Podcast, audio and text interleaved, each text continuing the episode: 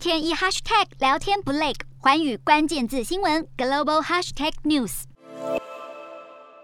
中国官媒新华社主办的参考消息，罕见以入侵两字表述俄罗斯对乌克兰采取的军事行动。有论者认为，中国对俄乌战争的态度有转变的可能。自二月底开始。普丁挥军攻打乌克兰，中国一直保持暧昧低调的态度。四月时，联合国针对谴责俄国侵略乌克兰一事进行表决，中国当时就投下弃权票，也频频替俄罗斯的侵略行为缓颊。欧美国家认为这是中国力挺俄罗斯的表现。今天的国际新闻评论要来谈谈中国官媒一改过去特殊军事行动的说法，报道内容使用“入侵”的用字，这是否意味着中国态度转变，甚至可以视为是中国向欧美国家释出善意吗？俄乌开战以来，中国官方未曾针对俄罗斯的侵略行为表示谴责，对外说法也极力避免使用“入侵”两字。就算中方没有公开支持俄罗斯的军事行动，但是不谴责的低调做法与欧美国家形成强烈的对比。纵然印度也同中国一样没没有对俄罗斯出声抨击，但这依旧是印方恪守不结盟原则的立场。不同于中俄之间类同盟的关系，国际社会一致认为中国不谴责是默许了俄罗斯。虽然中国并没有明言支持俄罗斯的军事行动，但是让欧美国家担心的是，中国可能会对俄罗斯提供经济援助，以协助俄罗斯度过国际社会的制裁。毕竟中国曾批评扩大制裁并无助于缓解战事，反而可能导致冲突扩大。不过截至目前为止，中国也没有协助俄罗斯规避国际制裁，尚未在经济上，例如能源进口、对外投资等方面提供俄罗斯任何帮助。显然，中国担心会因此惹祸上身。显示中国对俄乌战争的态度，其实和中国目前的国际处境有关。近年来，美中关系毫无进展，美国不但在印太地区展开围堵中国的策略，俄罗斯对中国来说是合作抗衡美国的信任伙伴。这从普丁亲临北京冬奥开幕式的情谊相挺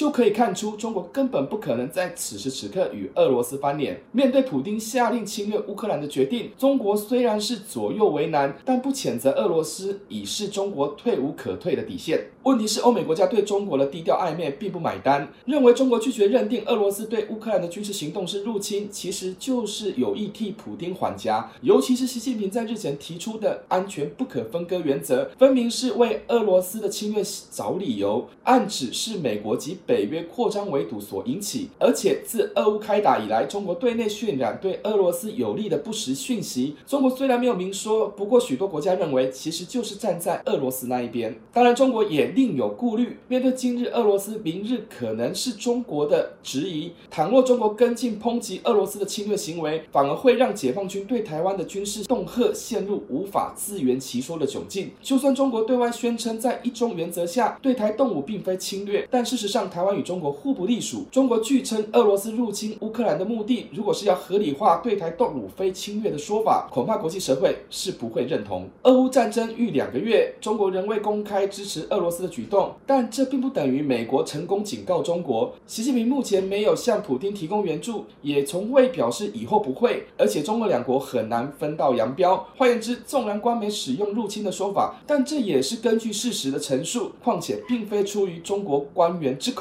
也。也不是出现在官方正式文件，所以不能解释成中国态度有转变，顶多可能是中国要借此试探欧美国家的反应。对中国来说，俄乌战争谁输谁赢并不重要，中国重视的是要如何从这场战役中看到他山之石的借镜。也就是说，倘若亚太地区爆发军事冲突，或是解放军对台进行军事攻击，那么西方国家会如何回敬中国？中国是否有能力承受？不过，俄乌开打至今，欧美国家并未参战，俄罗斯就已经严严重。受挫，享受全球化红利的中国，如果习近平也采取冒进的军事行动，误判的代价之大，恐怕会比普丁还惨。Hello，大家好，我是环宇新闻记者徐丽珊。国际上多的是你我不知道的事，轻松利用碎片化时间吸收最新国际动态，立刻点选你关注的新闻议题关键字，只要一百八十秒，带你关注亚洲，放眼全球。